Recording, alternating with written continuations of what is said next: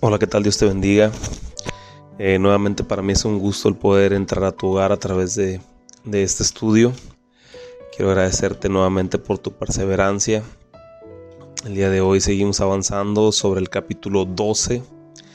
Eh, en el versículo 17 eh, nos quedamos para el día de hoy.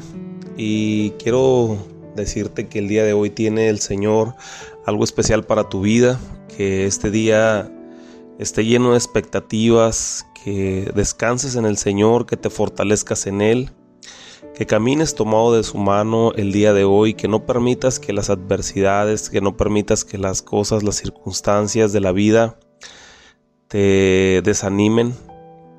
Quiero decirte que tu galardón es grande, que cada vez que tú perseveras en, en mantenerte firme en el Señor, en el seguir caminando eh, bajo su cobertura, Quiero decirte que el Señor eh, apunta todo eso. El Señor no olvida nada de lo que tú haces, nada de la obra que tú haces. Y el Señor eh, te recompensará por cada una de ellas. Este día es un día de bendición, es un día para que tú puedas mirar su mano, la mano poderosa de Dios obrando sobre tu vida, porque eso es lo que hace el Señor. El Señor nos muestra su mano, nos habla cada día a través de circunstancias. Cuando miramos nosotros a veces que las cosas no están funcionando bien, es porque el Señor está a punto de obrar un milagro en la situación o en la circunstancia que estamos viviendo. Así es que yo te animo a que sigas adelante, que, sigas caminando tomado de la mano del Señor y que te fortalezcas en su presencia a través de la oración, a través de la búsqueda, a través de que tú te acerques a Él con un corazón listo, dispuesto y preparado. Muy bien, versículo 17, vamos a iniciar con la clase del día de hoy. Pero antes me gustaría hacer una oración. Señor, te damos gracias, gracias por la oportunidad que nos das eh, esta mañana de poder estar aquí nuevamente delante de tu presencia, caminando, Señor, escuchando tu palabra, escuchando lo que tú tienes para nosotros. Abre nuestro entendimiento, abre nuestro corazón y que palabra que que yo hable el día de hoy sea una palabra inspirada por tu Espíritu Santo. Pon un carbón encendido en mi boca y que la semilla que se siembra en el corazón de mis hermanos pueda dar fruto al ciento por uno. Te damos gracias en el nombre de Jesús. Amén. Muy bien. Versículo 17 dice, oh perdón, nos quedamos en el versículo 15. Versículo 15 dice, sabiendo esto, Jesús se apartó de allí y le siguió mucha gente y sanaba a todos y les encargaba rigurosamente que no lo descubriesen. Muy bien, aquí el encabezado, según la Reina Valera, menciona a Jesús como el siervo escogido. Vimos en la clase anterior que los fariseos ya estaban buscando ocasión para destruirlo. Aquí vemos cómo se va perfilando el escenario para poder comenzar el movimiento para prender a Jesús y crucificarlo. El versículo 14 es uno de los primeros versículos, si no es que el primero que ya perfila el suceso histórico de la crucifixión, ¿verdad? Recordamos un poquito en el versículo 14, dice, y salidos los fariseos tuvieron consejo contra Jesús para destruirle. Estaban planeando, estaban organizando todo lo que ellos eh, querían hacer contra Jesús.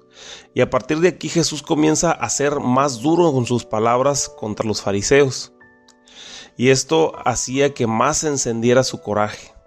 Pero Jesús necesitaba, a través de la verdad del reino, hacerles entender que sus tradiciones, su tradicionalismo no estaba agradando a Dios, aunque esto les estaba, eh, aunque eso le estaba a punto de costar la vida a Jesús. Jesús no le importaba eso, porque él sabía que, que no venía como un líder político y religioso que, que venciera a Roma por, por darle la libertad a Israel.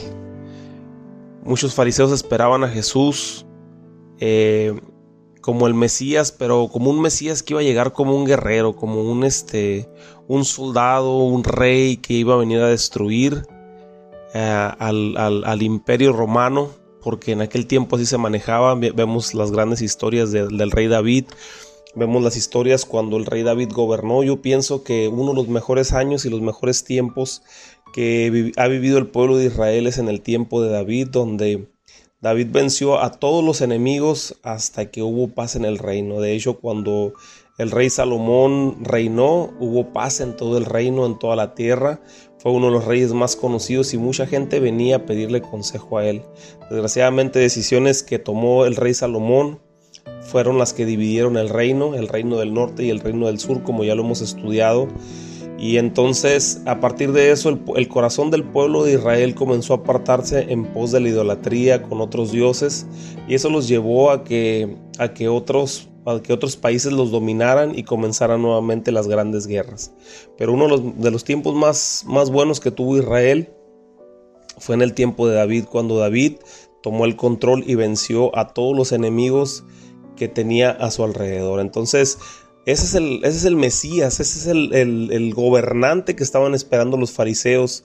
Por eso es que ellos no creían que Jesús era el, Mesías, el, que había de venir el que está predicando Mateo a través de su enseñanza para mostrarle a los judíos que, han creído en Jesús que Jesús es el Mesías. ¿Cómo llegó Jesús? Jesús llega como, como un humilde siervo. Pero eso no lo entendían porque no habían recibido la revelación de la escritura. O sea, ellos conocían las escrituras, conocían las letras, pero como dice la palabra, la letra sola mata, pero el espíritu vivifica. Entonces Jesús viene en forma de siervo a darles a toda la humanidad un acto de amor más grande en la historia, el, acto de amor más grande en la historia. Y es que Él fue sacrificado como un cordero para perdón de todos los pecados de la humanidad. Todo aquel que en Él cree recibe esta bendición. El Señor Jesús ha sido sacrificado por toda la humanidad. Pero solamente el que cree y lo recibe en su corazón eh, recibe todos los beneficios de ese sacrificio que hizo Jesús en la cruz del Calvario. Aquí en el versículo 15 vemos que Jesús ya se dio cuenta que ellos lo querían destruir, porque Jesús conocía los corazones, las intenciones de su corazón, así que él optó mejor por apartarse, aunque él sabía que tarde o temprano lo iban a sacrificar, lo iban a llevar a la cruz del Calvario, le iban a quitar la vida a través de esta muerte tan cruel pero aún no era el tiempo. Había cosas que hacer aún. Aún tenía que enseñar al pueblo lo que Dios quería eh, transmitirle a, través de su vida, a través de la vida de Jesús. Entonces dice que él se apartó, pero siguió su ministerio, o sea, sanando personas y mucha gente lo seguía. Pero ahora Jesús les repite que no anunciaran lo que él había hecho. Él les decía, sean discretos con todos los milagros sean discretos con, con la revelación, porque aún no había llegado el tiempo de ser sacrificado. Estaba en el mero clímax Jesús de su ministerio. No podía él adelantarse al, al, tiempo que Dios ya había establecido para que Jesús muriera y resucitara. Todo, todo estaba bien planeado, todo estaba bien organizado y todo debía, ser todo debía en el preciso momento. Entonces aquí Jesús les dice, no hagan tanto eh, esparcimiento de la información. O sea, recibieron la, sanidad, recibieron el milagro, quédense con él. Pero ¿cómo, una persona eh, podía quedarse con tan grande milagro guardado en su corazón sin, sin querer anunciarlo? Era imposible. Pero aquí Jesús tenía que darle la instrucción para que se cumpliese lo que el profeta Isaías había dicho. Versículo 17 dice, para que se cumpliese lo dicho por el profeta Isaías cuando dijo, He aquí mi siervo, a quien he escogido, mi amado, en quien, en quien se agrada mi alma, pondré mi espíritu sobre él, y a los gentiles anunciaré juicio. Entonces aquí vemos el ministerio de Jesús en su mayor clímax. Aún había mucho trabajo que hacer, y Mateo menciona la profecía de Isaías 42. ¿Qué dice la profecía de Isaías 42? Dice, He aquí mi siervo, yo le sostendré, mi escogido en quien mi alma tiene contentamiento. He puesto sobre él mi espíritu, y él traerá justicia a las naciones. No gritará ni alzará su voz, ni la oirán en las calles. No quebrará la caña cascada, ni apagará el pábilo que, que humea por medio de la verdad traerá justicia. No se cansará ni desmayará hasta que establezca en la tierra justicia y las costas esperarán su ley. La verdad que traía Cristo debía ser escuchada en los confines de toda la tierra. Cuando la palabra de Dios habla sobre los gentiles, son todos, es decir, tú y yo, todos los que no pertenecen al pueblo de Israel. Y aquí habla del ministerio tan tierno de Jesús, Dios Dios lo menciona como un siervo. Cuando hablamos de un siervo, hablamos de una persona sumisa, lista para recibir una instrucción, obedecerla. Algo que caracteriza a Jesús es la obediencia. Aún siendo Él Dios mismo, Él nos enseñó obediencia al Padre. Ahora los seguidores quizás no tienen esta obediencia como la tenía Jesús. Recordamos que había dos clases de personas que estaban con Jesús. Los seguidores, pero también los discípulos. Las personas que nada más escuchaban el mensaje y les parecía agradable, eran simpatizantes con el mensaje, y estaban los discípulos, los cuales tomaban personal la palabra que hablaba Jesús. Querían caminar conforme a la voluntad de Él. Querían caminar conforme a lo que la enseñanza de Jesús hablaba. Los discípulos se caracterizan por ser obedientes, así como Jesús. La palabra siervo se utiliza para referirse a Jesús y nos da una gran enseñanza, una gran enseñanza de obediencia que nosotros debemos imitar. Como dijo el apóstol Pablo, ser imitadores de mí como yo soy de Cristo y esto habla en gran parte de la obediencia. Si algo nos caracteriza como hijos de Dios, como seguidores de Cristo, es la obediencia que nosotros debemos de manejar. ¿Verdad? Ah, recordemos que una de las cosas en las cuales Saúl fue desechado, por los motivos por los cuales Saúl fue desechado, fue por la falta de obediencia. ¿Verdad? Porque dice la palabra de Dios que como pecado de adivinación es la rebeldía. O sea, la rebeldía, o sea, la desobediencia, tiene un grado de pecado muy fuerte ante los ojos de Dios. No hay como ser obedientes, caminar conforme a su voluntad, caminar conforme a lo que Él establece en su palabra, estar tomados de la mano y seguir al pie de la letra lo que Él nos enseña. Quizás para algunos parezca difícil, pero cuando tienes tiempos de intimidad con el Señor, ese tiempo de oración, ese caminar tomado de la mano del Señor a través de, tu tiempo devocional, cada vez se te irá haciendo más sencillo cumplir con los mandamientos del Señor. Una de las características más importantes que nosotros debemos de tener como seguidores de Cristo es la obediencia. Pregúntate siempre, cada momento de tu vida, ¿estoy siendo obediente a lo que Jesús mandó?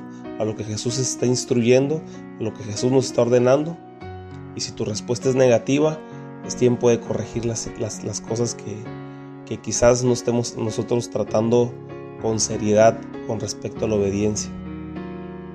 Ahora Isaías, 700 años antes de que Jesús anunciara su, la expansión de su reino, o sea, del reino de Dios a todos los confines de la tierra, cuando dice aquí que, que toda la tierra eh, iba a conocer su justicia, que todas las costas esperarán su ley. Eso habla de una expansión impresionante del ministerio de Jesús, de que lo que Jesús hizo iba a trascender en la historia, que el proyecto de la cruz del Calvario, eh, un proyecto que tenía gran trascendencia en la historia. ¿Qué significa trascender? Dejar huella. Entonces el proyecto de la cruz del Calvario iba a dejar huella en generación tras generación hasta llegar a nosotros, ¿no?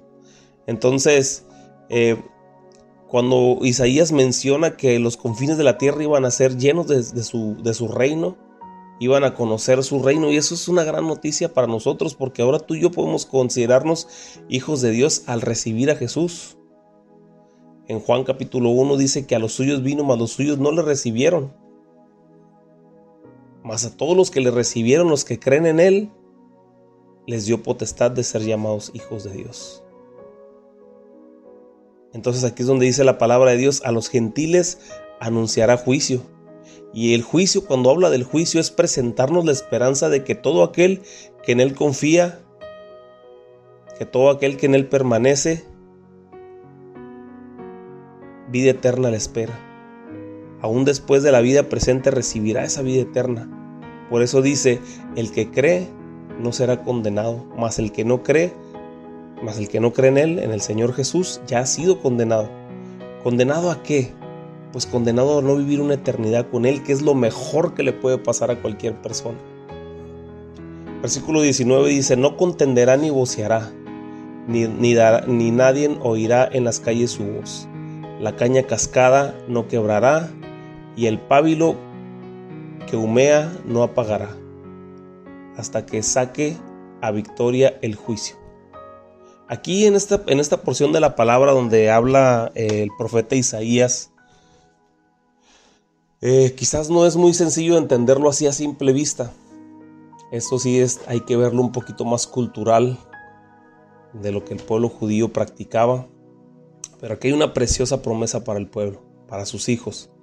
Habla de una restauración para que todo aquel que ha sido derribado, la caña cascada no quebrará y el pábilo que humea no apagará hasta que saque a victoria el juicio. Cuando dice la palabra ahí, no contenderá ni voceará, ni nadie no oirá su voz en las calles, no quiere decir que Jesús no levantó su voz y predicó con ímpetu, porque recordemos que la definición de predicación en gran parte es proclamar con esa intensidad un mensaje.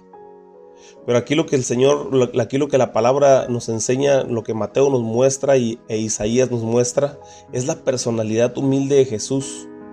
No un Jesús que, pasaba peleando, discutiendo con las personas. Quizás sí era firme en sus respuestas con respecto a los fariseos.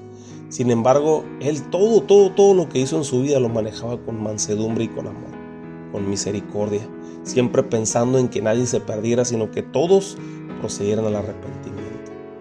Ahora, la caña cascada no quebrará hace referencia a las cañas que nacían a la orilla de los ríos, las cuales eran verdes, fuertes.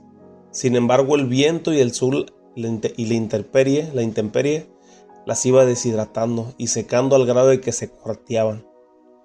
Esta caña se usaba para hacer flautas, pero cuando una caña estaba cascada, es decir, agrietada, ya no servía más y era quebrada y lanzada al río. Si una caña pues, que, utilizaba, que era utilizada para hacer una flauta estaba quebrada, estaba rasgada, estaba fisurada, pues iba a escapar el aire, entonces ya no podía ser utilizada para el instrumento musical, en el cual eh, lo más importante es el viento y que no escape el viento. Entonces todas esas cañas que se cortaban y que estaban cascadas o agrietadas eran desechadas Aquí Jesús muestra la misericordia con la caña cascada. Hay personas que han tenido una vida plena en el Señor. Esa es la comparación, esta es, esa es la interpretación de esta escritura. Hay personas que han tenido una vida plena en el Señor, ocupada, ocupando lugares de eminencia.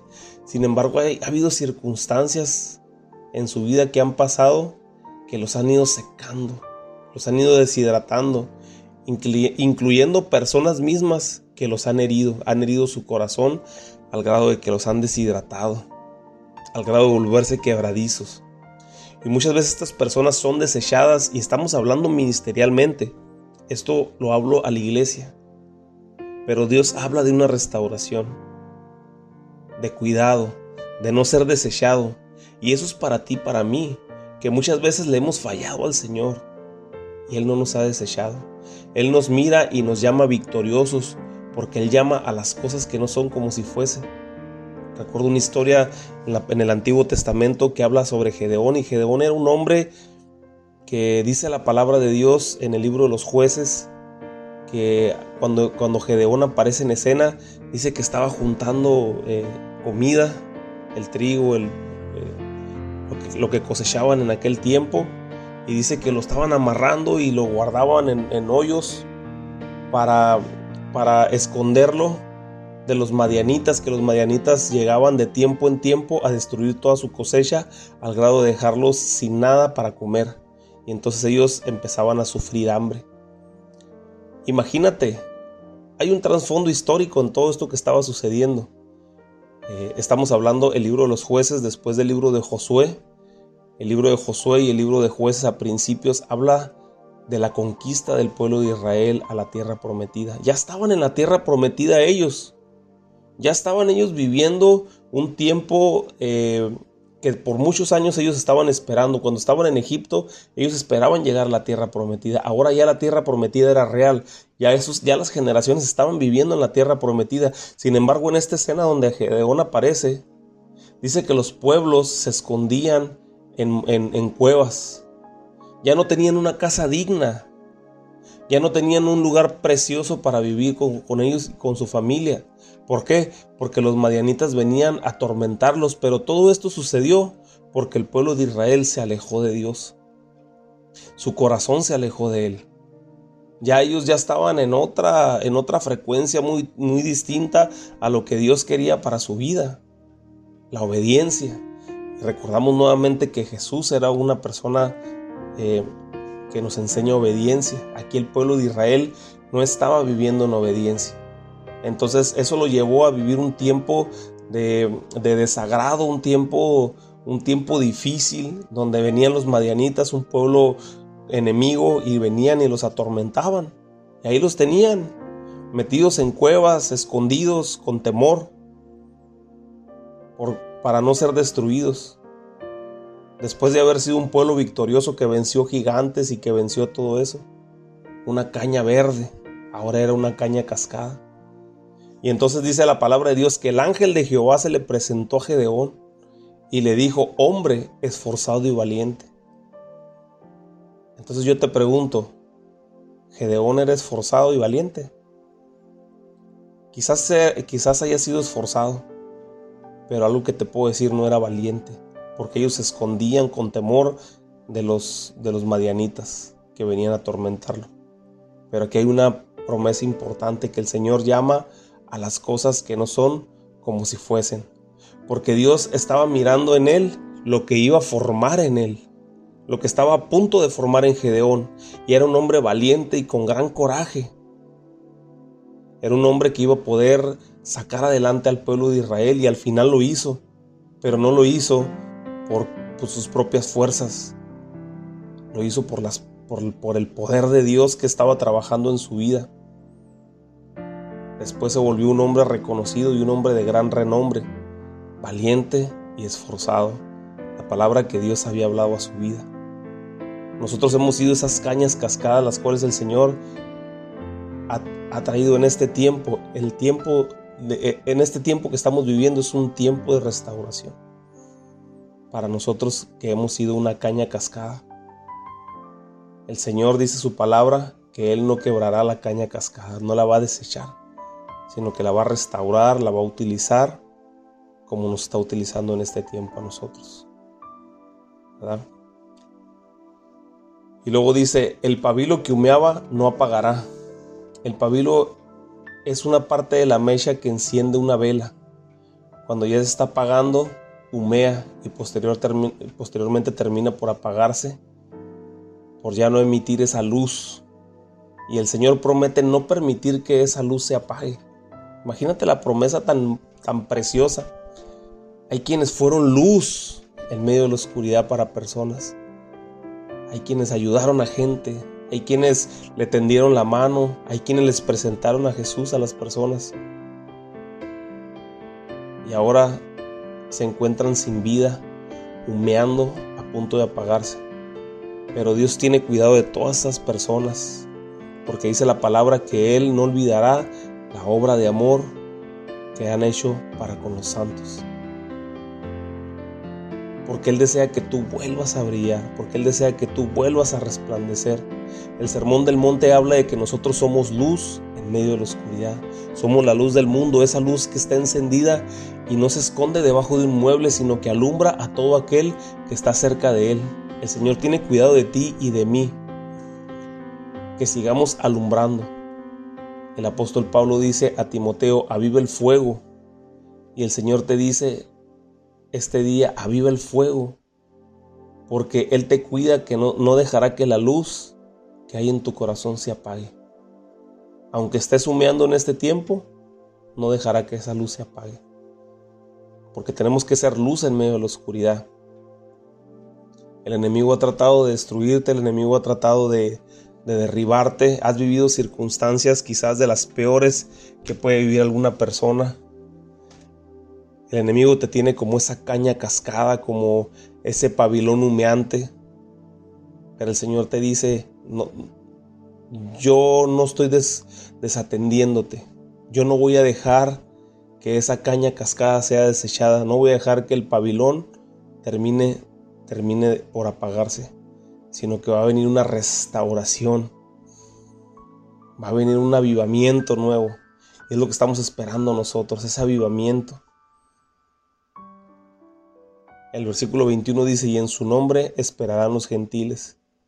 Todo esto de perseverar el pabilón prendido y restaurar la caña cascada era con el propósito de que la salvación llegara a todas partes del mundo y creo que se está cumpliendo. Si tú te consideras una caña cascada o te consideras un pabilón humeante, el Señor te dice que Él tiene cuidado de ti, que te levantes, que resplandezcas, que te dejes usar para alcanzar a todas las personas, a todas las almas, compartir el Evangelio de salvación a todo aquel necesitado. Te dejo con esto, que Dios te bendiga, que Dios te guarde y nos vemos en la próxima clase.